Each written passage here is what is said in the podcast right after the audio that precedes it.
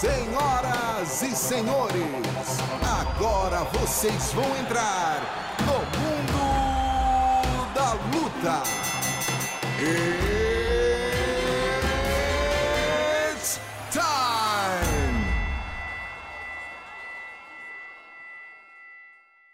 Salve, salve galera, sejam muito bem-vindos a mais uma edição do podcast Mundo da Luta, podcast especializado em esportes de combate. Eu sou Marcelo Russo, editor do Combate.com, e essa semana aqui estão comigo meus dois companheiros de editoria. Primeiro, a volta do, do nosso. Na, da melhor memória do MMA mundial, Adriano Albuquerque, tava, teve afastado uns diazinhos aí, tá de volta com tudo. Tudo bom, meu amigo? Tudo certo, Marcelo Russo, obrigado aí pela recepção. E essa memória aí, melhor memória aí do MMA não é tão verdade. É verdade. Menos, menos. Eu, outro dia eu tava tentando lembrar alguma coisa que você vê que eu não consigo nem dizer pro ouvinte o que, que era agora. Então, você ver que tá prejudicada a Ah, memória. tá. Isso aí é, é a exceção que faz jus à regra, não é, não é isso não, é a exceção que confirma a regra. E também comigo, aqui conosco, o Marcelo Baroni, nosso viajante número um do MMA brasileiro. Poucas vezes para no Brasil, quando para, tem que fazer aqui o podcast com a gente. Tudo bom, Bara? Salve Marcelo Russo, salve Adriano Buquerque, prazer estar aqui novamente. Viajando pouco, Marcelo Russo. Pouco Gostaria não. de estar- gostaria de estar viajando mais, desbravando esse mundo, esse mundão de meu Deus, como você. Já contabilizamos mais de 52 países. Isso é mentira. Porém, um dia eu chego lá. Isso é uma mentira absurda. Mas enfim, meus amigos, aí tá começando com esse bom humor que nos caracteriza o podcast dessa semana. Foi já? Foi Hã? a China? Nunca fui. Nunca foi? Nunca. Tomou. Não. Zebraça, hein? Zebraça, hein? Zebra, zebra. Que nem a luta Nunca fui. principal do UFC Change, hein? Também. É isso aí, muito bem. O amigo já tá jogando aquele, aquele gancho pra gente pegar os no- o nosso primeiro assunto. Vamos só lembrar para quem não está habituado a, ouvir o podcast Mundo da Luta. São três assuntos principais e depois a gente elege os três destaques principais da semana: o nocaute, a finalização e a vergonha da semana. E o primeiro assunto, como o Adriano levantou a bola aqui, o UFC, o UFC Shenzhen, que aconteceu no último sábado na China, que teve a zebra, né? A grande zebra, a Jéssica Batistaca sendo nocauteada em menos de um minuto pela Wei Li Shang, a chinesa que agora é nova campeã peso palha do UFC. Também teve Eliseu Capoeira sendo nocauteado também pelo Li Jingliang. E a única brasileira que ganhou foi a Carol Rosa, que não, não, por, não por coincidência, derrotou outra brasileira, a Lara Procopio. Os brasileiros foram muito mal nesse UFC lá na China. Para começar com o Adriano, o que, que você achou dessa derrota da Jéssica Batistaca? Esperada, acho que não era para ninguém, né? Mas como é que você analisou, como é que você viu essa vitória da Wei Li Shang? Mais ou menos, Russo, de dizer que não era esperada. Na verdade, é, os sinais estavam ali para todo mundo ver, né? Durante a semana, o UFC é, promovendo bastante a Wiley Zhang, né?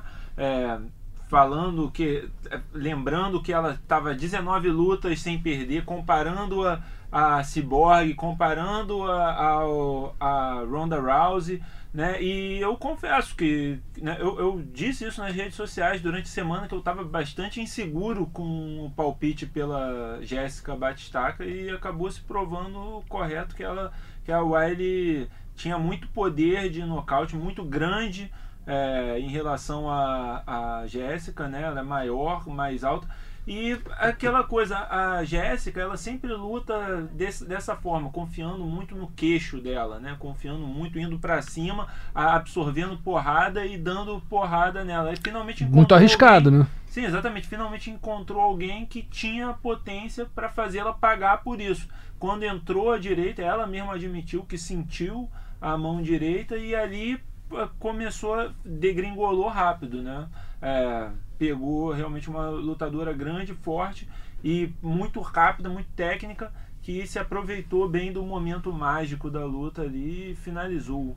É, agora, assim, comparar a, a Weili Zhang, a, a Ronda Rousey, a Chris Borg, né, Baroni? Eu, eu, eu acho um exagero muito grande, porque são duas lutadoras com carreira consolidada e a Zhang tá chegando aí, tá bom, tem 19, agora 20 lutas de invencibilidade, mas assim, tirando a Jéssica, ganhou da Tisha Torres, mas não fez um lutaço, assim, ganhou, ganhou bem, mas não foi tão imponente.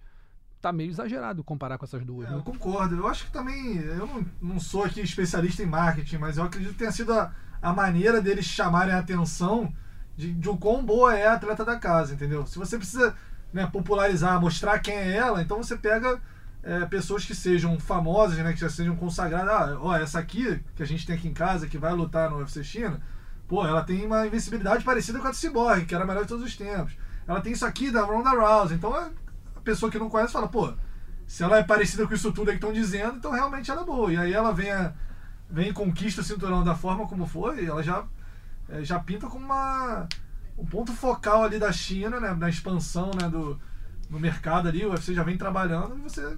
Cara, a China é uma potência olímpica, né? Então. É potência de tudo que você quiser. É, o que eles metem a mão resolvem ser. Né? O caminho é para ser no futuro, né?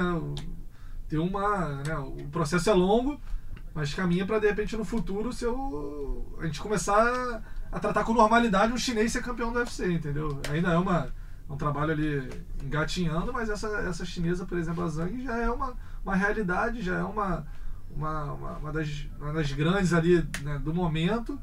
Então a gente acha que ela vai longe, mas a, a, a questão da, da Batista que a gente dizia é isso, né? Se você enfrentou todo mundo e viu que ninguém é mais forte que você e você está ganhando, ganhando as lutas dessa forma, você vai investir dessa maneira. E foi o que ela fez, só que é isso, como ela mesma admitiu, ela sentiu, ela bateu de frente com alguém mais forte, fez né? sentir dor É. ali, fez abalar o, o jogo dela. E infelizmente aconteceu. É, a Jéssica tá, tava num, num momento muito bom, mas talvez tenha sido, não sei, aí a gente pode pesquisar, mas talvez, acho que certamente foi um, dois reinados mais curtos do UFC, né? Que, que ela queria ser uma campeã ativa, então ela conquistou o cinturão com a Rosa Mayunas aqui no UFC Rio, logo em seguida pegou a Weili Zhang lá na China. É, futuro dela, o que, que vocês acreditam? Vai, vai voltar a disputar o cinturão em breve? O que, que vocês veem aí pra Jéssica? Vai precisar de uma ou duas lutas aí contra os, to- os tops da categoria para merecer voltar a disputar a cinta? É, é, só confirmando que realmente é uma. um- que Se não, se não me engano, é o quinto ou sexto mais curto É. da história. Alguém publicou isso nas redes sociais. O mais curto é o do Saint-Pierre, né? É. No peso médio, que abriu mão do cinturão em, em pouco mais de um mês. É, mas teve outros lutadores que perderam mesmo é, antes da Jéssica.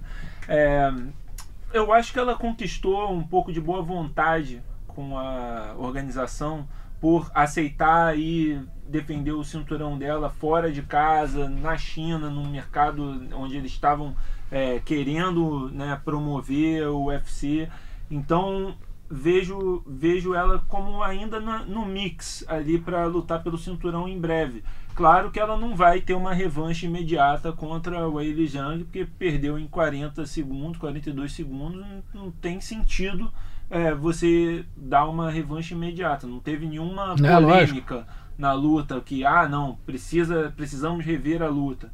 É, mas se ela vencer uma ou duas lutas, acho que duas lutas de repente já já tá ali de volta, sabe? E muito legal ver a postura da Jéssica, né? Realmente ela é uma pessoa diferenciada, uma lutadora diferenciada. Quantos lutadores é, admitem a, a, a derrota, admitem que erraram, né? Admitem que sentiram um, um golpe. Vários falam, não, não senti nada. oh, o juiz- Deu sorte. deu sorte, o juiz é, foi muito rápido e tal. Ela não só admite que sentiu, como diz que apagou várias vezes, que quando ela cai, ah, ela já está apagada. Não reclamou da Reclamou paralisação. da paralisação foi é, política, né? foi, foi ah, parabenizou a vencedora, agradeceu ao público, posou para foto. É, tem classe, né? Ela tem muita classe, né? Ela é uma verdadeira campeã, mesmo não sendo a dona do cinturão a mais, é a verdade- uma verdadeira campeã e creio que tem talento e condições de voltar a ser campeã. Tem que fazer ajustes técnicos, vai ter que é, ver como, como melhorar para não tomar tanta porrada, né? Deixar um pouco de confiar tanto no queixo, né? Mas com certeza ela tem condições de, de melhorar e dar a volta por cima. É, o Paraná também foi, foi bem consciente na, na, na avaliação dele, falou tudo que achou que, que aconteceu mesmo, conversando aqui com, com- aqui com a gente do combate.com, disse que houve uma, uma confiança da Jéssica mesmo naquela, na, na estratégia, não viu nada errado nisso, apesar dele ter dito também que ela não seguiu o plano perfeito. Acho que também o Paraná merece uma menção nessa, nessa, né, essa, essa classe toda que a Jéssica tem. Acho que o Paraná tem muito, muito a ver com isso. E agora pediram a Nina Ansaroff. O que, que vocês acham? O que você acha, Bara? É uma luta boa pra Jéssica? É uma luta boa pra Jéssica. Eu também acho que né, foi uma derrota inapelável, não tem como dar É, chance claro. de, de revanche imediata. É, a gente tem a Ana Mayunas e a Tatiana Soares à frente da Nina Saroff no ranking. Eu acho que seria um bom nome. Acho que é uma luta que a Jéssica venceria, na minha opinião. A Jéssica, é, não é porque ela perdeu que ela vai, é, vai ser aquela derrotada Despencar, né? e não vai ganhar mais de ninguém. Não é isso. Eu acho que ela tem condições totais de refazer o caminho dela, a começar pela Nina Soroff, de repente ganhar mais uma e já tá na cara do cinturão novamente. Eu acho caminho natural. Não vou me surpreender nem um pouco se, se a trajetória dela for essa. É, só vai me surpreender se a, a próxima desafiante não for a Tatiana Soares. Acho que ela, pra mim, não Olha. tem nem dúvida. Não, ponto de vista técnico, na minha opinião. Não, Mas se eu, for eu na. concordo que a se for Tatiana, na- ela é, a- é a melhor da categoria, a desafiante número um, mas Uhum. é, ela tá parada por lesão aí, né? Tá por algum tempo. É, desde- tem que ver- o- É, tem que ver quanto tempo vai levar com pra a Nina. recuperar, né? E tem essa luta aí da Joana Jedrzejczyk contra a Michelle Watterson, que é um evento principal no UFC Tampa, que eu acredito que eles estão fazendo justamente para a vencedora ser a desafiante Pode ser. número um. Não é isso. Se, a- Talvez se a- no caso, talvez no, num caso da Tatiana não poder, mas é, É tá- isso. claramente estão levantando É isso, pra mim é isso. Tatiana podendo, eu acho que tem que ser ela. Se não puder, não tá bem, não, não conseguiu se recuperar ainda, tá, né, não conseguiu treinar direito e tudo, aí beleza. Acho que a, a Ioana e a, e a Michelle Watterson representam muito bem. Acho que a Ioana vai passar o carro, acho, e pode voltar aí a ser campeã, e porque não seria nem ruim pra Jéssica, não. Pra fazer uma, uma revanche aí, ou então a Jéssica depois volta com a Tatiana. Enfim, tem, tem coisa pra acontecer nessa categoria, né? Só para acrescentar, Rússio, né, para terminar esse Uhum. lance dessa luta, é, muitos fãs, como sempre, né, quando o brasileiro perde uma luta grande, seu amigo internauta. social e fala, foi comprado, Ah. estava fechado porque a Jéssica não estava normal. Gente, vamos ter maior esportividade. A Jéssica estava normal, estava como sempre esteve, não tinha nada diferente. Lutou como sempre luta, inclusive, né? É, e simplesmente deu errado dessa vez. Ah, porque foi na China, não tem nada a ver, tipo, ah, foi injusto com ela. Não foi, ela acabou de conquistar o cinturão lutando em casa com a campeã vindo lutar na casa dela. Então ela estava retornando o favor para outra pessoa também, sabe? Claro que existe um interesse do UFC no mercado chinês, seria é, ingenuidade nossa dizer que não existe, que uma campeã chinesa é interessante para eles, mas não significa que eles queriam que ela vencesse, ou Pô, que foi armado ah. para ela vencer. Isso é, é ridículo. Tem Entendeu? paciência pra esse negócio, não. dizer um negócio desse, então vamos ser mais esportivo e é, né, não dá pra ser quando a gente vence é, o cara é o melhor do mundo e quando a gente perde é, é, ou o cara é, é horrível ou foi armado. Ah, Pelo amor de aí, Deus. quem fala isso aí, na boa, parar e pensar de novo, que você precisa ter rede social. Seguinte, próxima, o, o outro brasileiro que estava em destaque no evento, o Eliseu Capoeira, também acabou perdendo para o Li Jingliang. É uma derrota que acho que essa também muito pouca gente, ou ninguém esperava, muito pouca gente, certamente. O Li Jingliang é um bom lutador, mas o Capoeira vinha de sete vitórias seguidas, né, Baroni? Agora vai ter que dar uns passos atrás aí, o que acaba um pouco também com o discurso dele, que dizia que queria pegar um cara, um top 5, já queria no mínimo um top 10 para ir para o cinturão. Pegou um lutador que não é dos mais bem cotados e acabou sendo nocauteado. É uma pena, o Capoeira teria já pouco a ganhar em relação a essa luta por conta do pouco nome do, do Li Jingliang, que não é um cara conhecidíssimo, não é um cara de renome. E ele aceitou essa luta pra, né, enfim, enfileirar, já que ele viu que o jeito vai ser enfileirar todo mundo até conseguir um bom nome. Eram sete vitórias, partiria para oito, para oitava. Mas é, eu fiquei surpreso. Eu acreditava, eu acho esse chinês um bom lutador. É, eu acreditava que o Capoeira fosse vencer nos pontos, foi o meu palpite lá no nosso palpitão do combate, porque é um cara longilíneo, um cara de qualidade.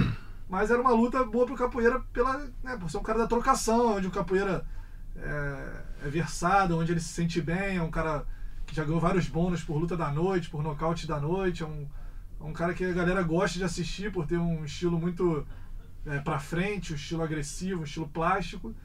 E teve o jogo mapeado ali, o Li Jingliang, realmente pra mim vence- venceu todos os rounds ali até chegar a hora, a hora final. E o mérito dele, agora o Capoeira vai ter que refazer o caminho, né?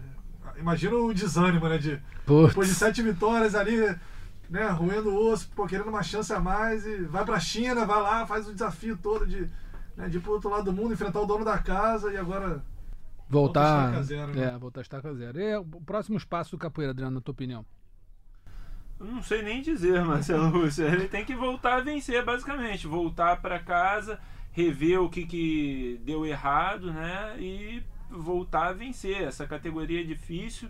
Tem muitos nomes é, bons fora do top 15. O caso do Li Jinliang é, é prova isso, né? Venceu o capoeira e mesmo assim não entrou no top 15. Ressuscitaram o Neil Magny no top 15 para o lugar do capoeira.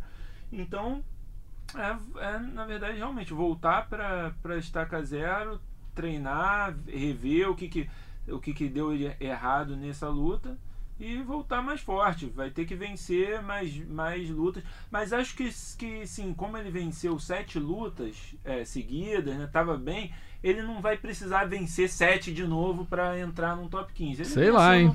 Sete eu não sei, lá, mas assim, ele- acho que eu umas três que pelo menos, aí três ou quatro três, pelo menos. Vencendo bem, ele re- retoma a estatura que ele tava agora e, e volta a, de repente, estar num top 15 ali. E vocês acham que ter encarado um, um lutador que não é, né, como vocês falaram aí, como realmente é verdade, não tá no, no ranking, não tá muito bem, pode ter relaxado? Não vou dizer assim que o capoeira foi negligente, porque eu tenho certeza que não foi, mas dá um relaxamento natural num, num- no lutador quando é, né, vai para uma luta que para ele ele só né, não tem mu- muito desafio na cabeça dele. Eu acho que não, porque apesar dele não, do chinês não estar ranqueado, é um cara que já, já é um pouco conhecido ali no circuito. Então a galera sabe do quão duro ele é, mesmo ele não, tendo, não, não estando ranqueado. Não foi o famoso Ken que jogaram pro capoeira ele foi lá, entendeu? Era um cara que, embora não estivesse ranqueado, todo mundo sabia que era um, um desafio duro.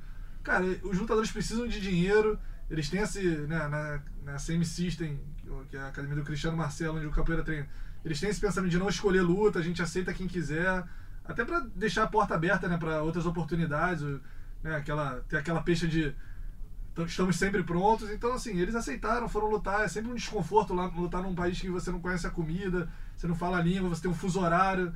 É uma série de dificuldades que né, você, você não encontra se for lutar nos Estados Unidos, por exemplo, onde ele já lutou várias vezes, ou se esperasse para lutar no Brasil. Então ele se propôs a isso e acho que não, não houve relaxamento, não. Acho que foi o mérito do chinês mesmo, foi superior e venceu. Bom, só lembrando também o Thiago Moisés, brasileiro, perdeu pro, pro Damiris Magulov, o russo, nesse card também da China. né, fechando aí todos os brasileiros que atuaram. Nosso segundo assunto, amigos, é Cris Cyborg no Bellator. A brasileira assinou finalmente é, a rescisão com o UFC agora está no Bellator.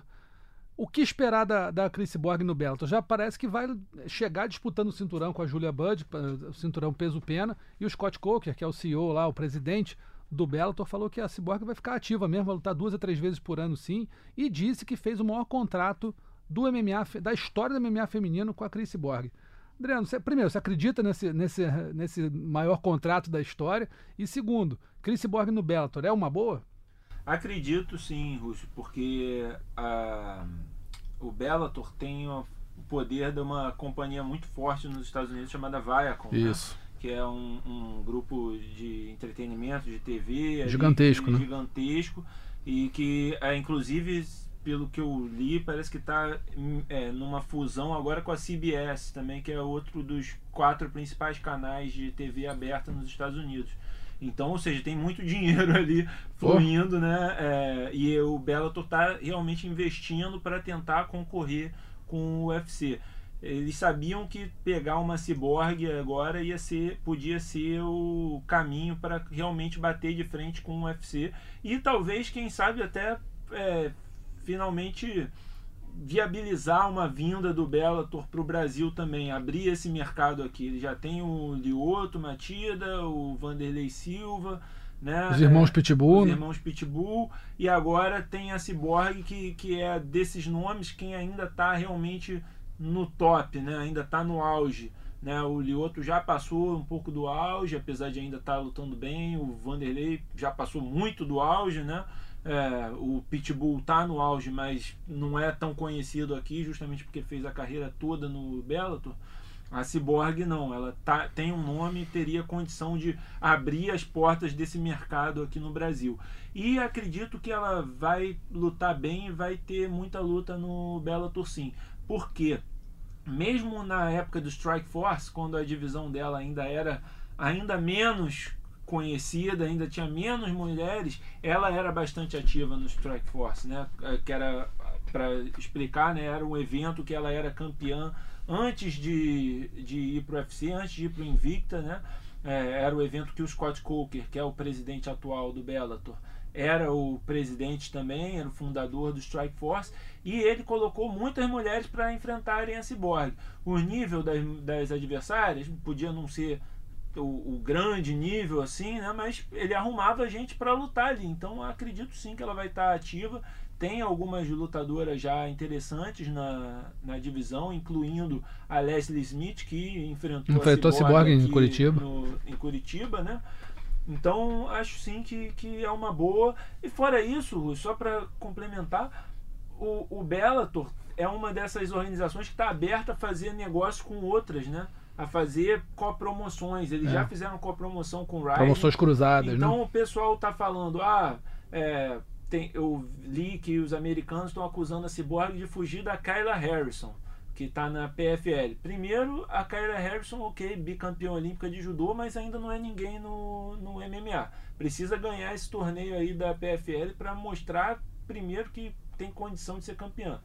E segundo, acho que há uma abertura do, do Bellator em de repente chegar para o PFL e fazer, vamos fazer uma copromoção aqui e fazer a luta delas duas por que não? Acho que ela tem bastante possibilidade assinando com Bellator. É, essa, essa ideia da, da copromoção é bacana e uh, só tem que ver que a Kayla Harrison é no, no peso leve, Cyborg no pena, mas que a Cyborg nem se incomodaria muito de lutar no peso leve, que não ia ter que cortar peso nenhum, ia ficar super saudável aí, sem o problema do corte de peso. Né? ela, ela, inclusive, ela diz que a categoria dela, se tivesse mesmo, era leve. É, pois é. Ela sempre disse que, não, eu corto muito peso para bater o peso pena para o peso leve seria tranquilo. Ela co cortaria peso, porque eu, se não me engano, acho que ela pesa 170 é, libras, né? 77 quilos, acho, normalmente. Uhum.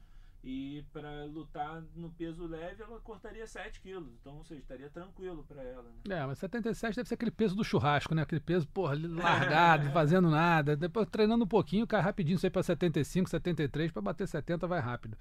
E Baroni, Bellator no Brasil, você vê como uma possibilidade com essas, com essas contratações e com esse casting do, do, do evento com tantos brasileiros bons? Eu acho que não teria é, momento melhor, mas eu fico meio reticente, né? Porque há tantos anos que a gente ouve essa, essa história, né? Desde a época que o Dudu Dantas era campeão, aí os irmãos Pitbull e o Bellator vem pro Brasil, né? Que o, o MMA tava explodindo, o UFC era muito maior do que o que ele é hoje pela quantidade de brasileiros campeões do detentores de cinturão, então eu fico um pouco reticente. O Vanderlei, né, chegou a falar. Falou. Cerca de, sei lá, dois anos atrás, talvez, que ia fazer um evento lá na Arena da Baixada e a gente nunca viu nunca a cor viu. do Bellator aqui no Brasil. É. eu acho que não teria momento mais é, momento melhor do que esse, né, pela quantidade de, de nomes fortes, mas eu fico meio reticente porque a gente já ouviu muito essa história, até hoje não aconteceu, então só acredito vendo. É, eu também, mas assim, imagina que o Bellator faça um evento aqui no Brasil, trata os brasileiros todos e ainda mete um fedor no, no, no card. Já pensou? É, eles têm, têm outros lutadores. Pô, ia né? ser sensacional, né, cara? Outros gringos de, de nome, atletas que seriam interessantes no card. O público brasileiro é acostumado a consumir luta. Ah, conhece esses lutadores que não são. Tá bom que o grande público, o público Sim. que não é consumidor do MMA, não conhece tão bem os lutadores fora do UFC mas basta quem conhece já basta para encher o estádio, né? Na verdade tem até uma entrevista pra gente fazer, né? Tentar descobrir do Bellator por que, que eles não é vieram é isso. agora e qual o maior empecilho para eles virem para cá. Será é que é o dinheiro da estrutura? Será que eles acham que não vão conseguir é, um retorno tão grande? Por que até hoje? Entrega a pauta não, Bara. Olha, eu acredito que o grande empecilho para eles é viabilização financeira mesmo e a gente sabe que a maioria desses eventos, quando vem, vem com incentivo estatal. Né? Vem com incentivo do Estado, é, seja do Brasil, do, do governo é, nacional né? ou do governo estadual. É, então, acho que esse seria o, o grande X da questão da negociação. Eles não devem ter ainda conseguido esse apoio ali do, do governo ou do Paraná ou brasileiro vamos ver aí o que, que eles conseguem, né? Se, e, se também tem- temos também a questão lá de Curitiba, que seria, acho que, o lugar para eles fazerem É, um teria que ser. com Cyborg, Vanderlei principalmente. É, né, o, o estádio lá, o Atlético Paranaense, teve uns problemas aí na negociação com o UFC para viabilizar o evento esse ano, né? É, então, de repente também seja uma negociação difícil com eles para vir para o Brasil. Acho que esses são os principais empecilhos. É, o Petralha lá, que é o presidente do, do Atlético Paranaense, ele não costuma ser fácil negociação, não, mas eu acho que assim, imaginando um cenário que o Bellator quisesse entrar no Brasil, provavelmente aceitaria algumas exigências que talvez o UFC já não aceitasse por conta de ter um mercado consolidado aqui. Não sei. Mas que seria um eventaço, né? Tendo Cyborg, Vanderlei, os irmãos Pitbull. Pô, de repente um Fedor desse da vida. Pô, se o Fedor vem pro Brasil, não precisa botar mais nada. Bota o luta do Fedor e o resto a gente brinca aí com qualquer um. Porque, pô, o Fedor vindo aqui, todo mundo vai querer ver. Mesmo em fim de carreira, né? Já não sendo mais o Fedor, mas, pô, é uma lenda, todo mundo quer ver. Então vamos ver se acontece isso aí. E sorte pra Cyborg aí no Bellator. E o nosso terceiro assunto dessa semana é o UFC 242, que acontece nesse sábado às 11h15 da manhã. Transmissão ao vivo do canal Combate, também pelo Combate Play. Combate.com transmite as duas primeiras lutas do card preliminar e acompanha o evento todo em tempo real. O Sport TV 2 faz a mesma coisa, só que passando só as duas lutas, as duas primeiras lutas do card preliminar. Luta principal, Habib Nurmagomedov contra Dustin Poirier, unificação do cinturão peso leve. Habib é o campeão linear, Poirier campeão interino, Marcelo Baroni. Campeão Cab- de nada. Campeão, campeão de milhagem. Campeão de milhagem. Quer saber o seguinte, Habib, Aqui o campeão linear de milhagem é o Marcelo Russo. Não o é, não. interino é Marcelo Baroni. já foi, já foi. Inspirado, tudo inspirado. Tudo inspirado. Marcelo Russo é viagem internacional. É, não. É só viagem aqui pelo. pelo... Não, não, não, não.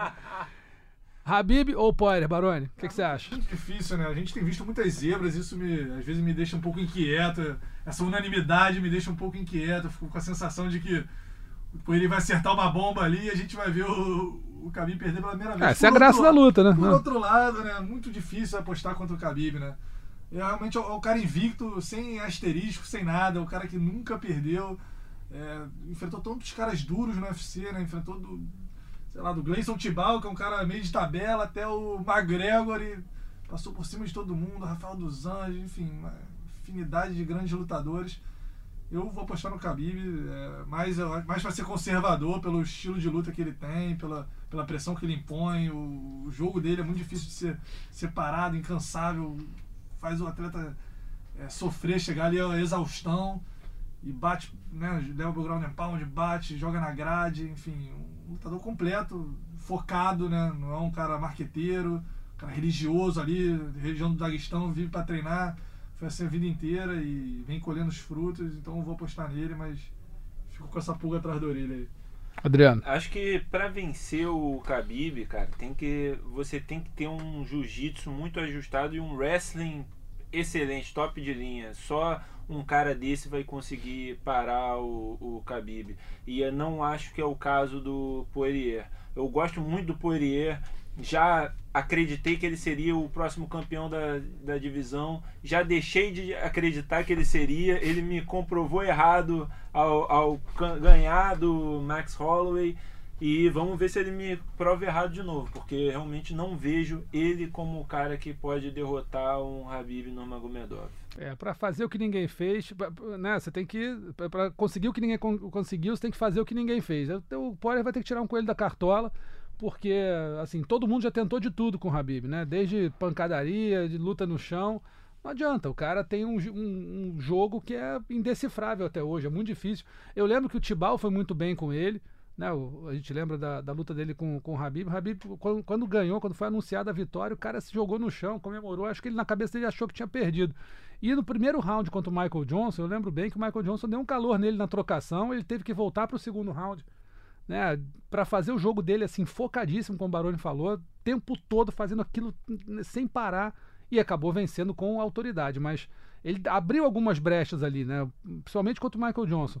E o Poirier é um cara muito bom de trocação. Então acho que talvez, talvez, é, se ele conseguir defender queda como nunca, né, manter a distância do Habib e acertar algumas bombas ali, pode ser que ele consiga alguma coisa. Mas assim, a- a- tá bom, na teoria, tudo certo. Né? o negócio é chegar ali, pô, vai tentar um chute, o cara pega a tua perna, te dá um amasso no chão de cinco minutos. Aí você vai dar um soco, o cara afasta, cola na grade, de novo, mais cinco minutos de inferno. E assim, são cinco rounds. O cara tem gás para cinco rounds. Tranquilamente. Gente vê aí, como o Baroni falou, o cara é focado, só treina, religioso, não faz nada. Cara, uma hora, né, vai, vai diferenciar. Os outros têm vida, ele não tem vida, ele é só treino, treino, treino e, e reza. Então, na boa, assim, é, eu acho muito difícil desse cara perder essa luta. Vamos ver o que acontece. Eu já apostei no, no, no Habib, nocaute no quarto round. Vamos ver se, se eu é, sai dessa rabeira do palpitão também. Né? Só treino e reza, é o estilo de vida do Marcelo Barão. É, é isso. Marinho, então, pô. Rapaz. Deixa em off, deixa em off. Deixa em off isso aí, meu Deus do céu. Bom, no, no co-evento principal da noite, Edson Barbosa faz uma revanche contra o, o Paul Felder. Eles já se enfrentaram em 2015. O Barbosa venceu por decisão dos juízes. Agora está concedendo a revanche aí ao americano. Esse é um show de trocação, né? Uh, acho que o. Balé da violência? Balé da violência, balé da violência. Saudoso João da Mata, mandou essa aí, Balé da Violência. Balé um da Violência. Nosso amigo João, nosso amigo João da Mata. O João Maluco meteu essa do Balé da Violência, que realmente é verdade. Os dois vão, vão fazer uma trocação insana ali. Acho que ninguém ali tem chão, né, Baroni? Então, acho difícil essa luta não terminar num nocaute, ou pelo menos, se não terminar no nocaute, pelo menos num, num, grande espetáculo. É aquele casamento tão claro, né, de dois trocadores que é. se a luta for entediante vai quebrar totalmente a nossa expectativa, né? Porque a gente já está imaginando ali aquela luta parelha, pancadaria, independentemente de quem vence, uma luta empolgante, talvez até a, a melhor da noite, né, pelo, pelo estilo trocador dos dois, dois, dois atletas duríssimos no jogo em pé, então a gente fica, eu, eu tô com a expectativa lá em cima, não sei vocês. Adriano também? Ah, com certeza, né? Quero a mesma luta aí de volta. Espero que o, o Paul Felder não resolva lutar jiu-jitsu, lutar wrestling com o, não. o, o Edson pra garantir. Não dá. Pô, o Edson eu sei que ele não vai agarrar. O Edson vai querer chutar, vai querer é, dar chute rodado, fazer o, e acontecer. Então espero que o Felder também venha querendo provar que melhorou a trocação e tal. Ele melhorou bastante, sim, evoluiu muito, é um bom adversário, mas estou é, esperando uma grande luta e uma vitória do Edson novamente. E também tem outros dois brasileiros aí, o Davi Ramos, que vai enfrentar o Islam Makachev, e o Carlos Diego Ferreira, que enfrenta o Mairbek Taisumov. O que vocês esperam desses dois brasileiros rapidinho aí, Davi Ramos e Carlos é, Diego Ferreira? É, o Davi Ramos é um cara versado no jiu-jitsu, né, campeão da DCC, que é o maior torneio de luta agarrada que a gente tem. É, vem uma grande fase. Eu acredito que ele vai. Ele, ele mesmo falou que ele não acha que o Makachev vai querer é, fazer luta agarrada com ele, né? Então, se realmente a luta ficar na trocação, a, a vantagem é pro Makachev, mas no chão. Davi passa o carro. O chão do Davi é muito refinado, é um cara muito talentoso. E o Carlos Diego também é um cara perigoso no jiu-jitsu, acho que. Mas vem de vitórias aí por nocaute até, né? Tem uma é, melhorada é um, nessa é um parte. Um dos bons, bons lutadores que a gente tem também. Eu acho que a vitória vai ser do. Eu, eu, eu apostaria no Makachev, porque eu acho que o, ele vai manter a luta em pé e vai, vai levar na trocação, e apostei no Carlos Diego. É, o Makachev e o Taisumov são favoritos nessas duas lutas. O Taisumov, cara, ele é dureza pra caramba. E se ele não tivesse problema com visto e tal para sair ali da Rússia, né? Ele teve muitos problemas com isso é, ele já estaria na, nas cabeças dessa divisão, eu acho. Ele é um cara muito duro e mesmo o Diego tendo melhorado muito, eu vejo o Tyson Move como favorito.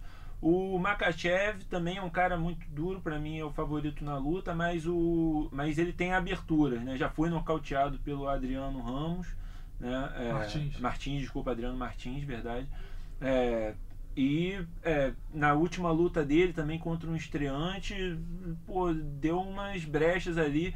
O Davi vai ter que ser eficiente para defender queda, de repente ter que ser eficiente por baixo, o que é difícil contra o Makachev, contra o Khabib, contra todo mundo dessa equipe deles, né?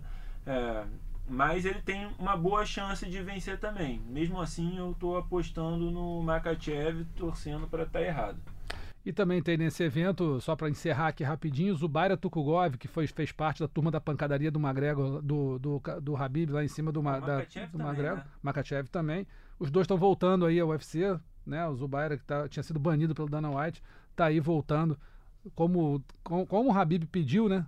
que só voltava se o companheiro dele voltasse a lutar no mesmo card que ele. Tá combinado, tá feito. Zubaira Tukugov tá indo, enfrentando o sensacional quem, rapaz? Tá aqui com Leron Murphy. Murphy, Murphy, Murphy, né? Leron, é, Leron Murphy, acho que é estreante no UFC. A gente viu, na, deu uma olhada na, na, na, encarada do Media Day. Rapaz, o Murphy é muito maior que o Zubaira. Não sei como esse cara vai bater o peso pena. Mas enfim, tá aí o Zubaira lutando no UFC 242. A gente lembra que o evento acontece nesse sábado, às 11h15 da manhã, transmissão ao vivo do combate, combate play e transmissão das duas primeiras lutas do Sport TV 2 e do Combate.com. E o site transmite, é, na verdade, acompanha o evento todo em tempo real. E vamos agora aqui para os destaques da semana. Tivemos aqui alguns candidatos a nocaute da semana. Eu achei que fosse só ser a Weili Zhang contra a Jéssica Batistaca. Na verdade, teve mais dois aqui que o Adriano garimpou no, no resumo do MMA aí. O, o russo Andrei Goncharov sobre o cazaque Fanil Rafikov no ACA 97. E o Shimizu Kiyotaka contra o Taiki, Aki, Taiki Akiba no Pancrase, no evento Pancrase versus Shoto.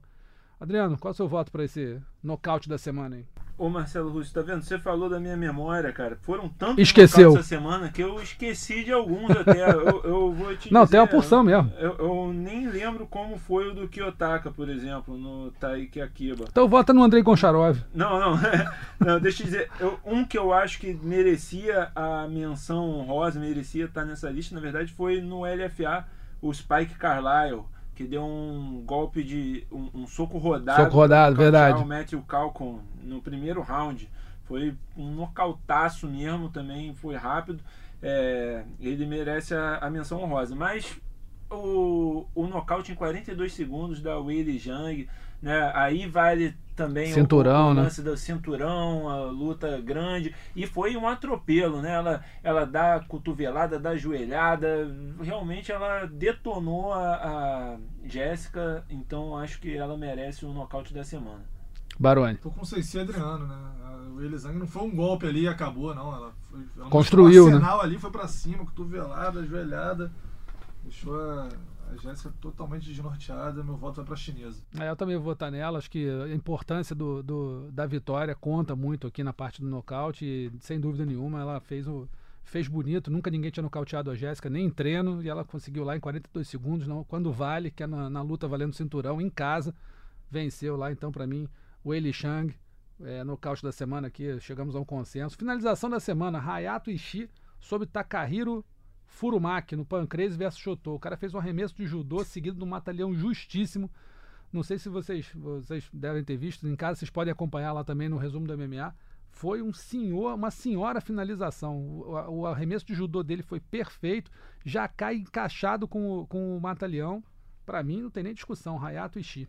É, ele merece mesmo, se não me engano, o Haraigoshi que ele deu no, no Furumaki e já caiu no Mata-Leão, excelente a finalização dele e parte de uma goleada do chutou Japão em cima do Pancrase, né? Fizeram um evento aí é, cross promotion também, aí cruzado, né? E seis lutas entre lutadores do chutou e do Pancrase chutou, venceu as seis.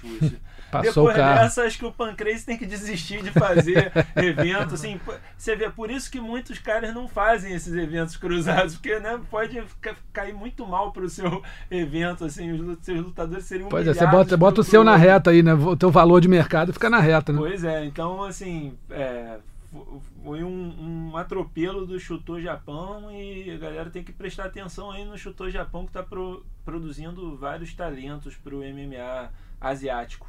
É verdade. E a vergonha da semana, a gente não tem nem o que falar, né? BJ Penn brigando no Havaí e sendo nocauteado por um cara que ele conhecia lá, um maluco estava junto com ele, os dois discutiram, começou a discussão, ficou acalorada, tomou a mão na cara, caiu duro depois ainda né, conseguiu, voltou, daí brigou com o cara de novo, estava lá batendo no cara quando foi separado. E o Dana White acabou dizendo que por conta desse vídeo, BJ Penn não luta mais no UFC. Não sei se isso é verdade, o Dana White tem sempre ter aquele pezinho atrás, mas eu acho, acho sensato se o Dana White resolver realmente manter o BJ Penn fora do, do UFC e né, não lutar mais, porque, cara, já está fazendo besteira demais, né? É, é, é, a atitude repreensível do, do BJ Penn. E eu vi uma coluna né, de um, de um gringo falando que acha que tinha que ter uma regra que se você é nocauteado por um leigo, você não pode lutar no UFC, tem que ser mandado embora. E realmente Não, não dá mesmo. faz sentido você vê que agora as- né, o, o BJ já tá numa sequência de derrotas no MMA. Já, já todo mundo já tava dizendo que não era para ele continuar lutando. É, não vence desde É uma 2010, pena que- sete derrotas seguidas. É uma pena que seja preciso isso para o Dana White finalmente bater o pé e dizer que não vai colocar. Apesar de que também, como sempre, não dá para acreditar 100%, porque ele já tinha dito que não ia dar mais luta para o BJ e depois voltou atrás e disse que ia lutar, né? Então, se o Dana White falou que o BJ não luta mais no UFC, sabemos que o BJ Penn está com luta marcada. De repente pinta em São Paulo aí contra o Nick Lentz. Vamos aguardar, né? Porque o que o Dana White fala não se escreve. Mas foi vergonha, né, Baroni? Uma vergonha, né? Lamentável.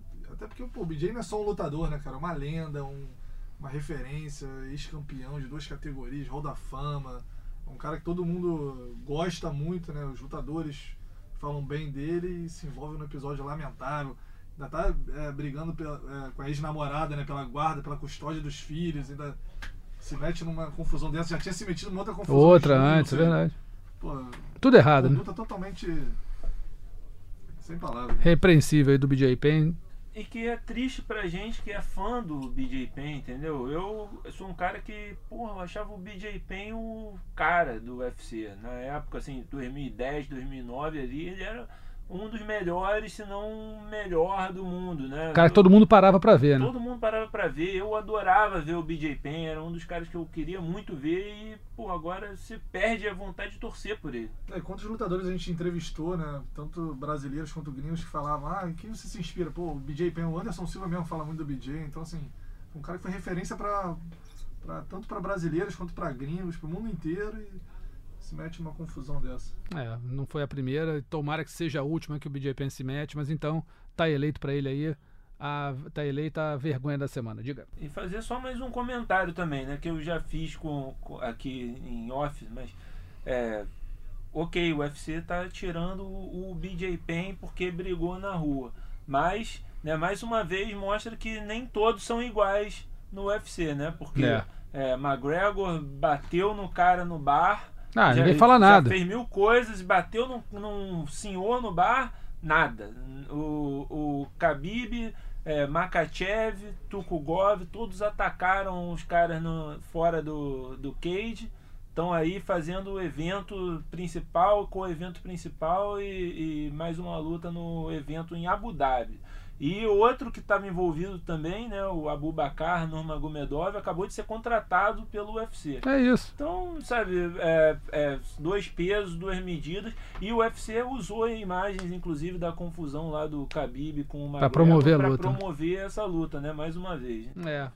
Eu acho que essa, essa, esse, esse, essa decisão da Dana White de não dar mais luta pro BJ Penn, na verdade, foi muito mais uma, uma, uma conveniência pra ele, que ele, ele tava, falou que o BJ tava enchendo o saco dele, tava implorando luta, ele não tinha como negar. Agora ele arrumou o álibi perfeito, arrumou a desculpa certa pra falar, olha só, agora quem fez cagada foi você, então não vai lutar mais. Esse, como você falou, alguns são mais, todo mundo é igual, mas alguns são mais iguais que outros. Exatamente. E aí o BJ acabou pagando o pato, que eu acho que é até bom pra ele, cara, porque assim, não dá mais pro cara Sim. ficar lutando, tomando surra no, no, no octógono toda hora. Perfeito, Marcelo Russo. Perfeito, amigos. Então, olha só, a gente vai encerrando o podcast essa semana, lembrando sempre as nossas plataformas aí, Adriano, de, de audição do, do podcast. Ah, pode ouvir no Google Podcasts, no Apple Podcasts e no Pocket Casts. E também no combate.com, é só você chegar lá, procurar, que vai estar o podcast lá bonitinho para você baixar, ouvir, indo para casa, indo para o trabalho, indo para a escola, para onde quiser. Tá bom, amigos? Semana que vem a gente está de volta. Um abraço, até mais. Finalizado. Semana que vem tem mais Mundo da Luta.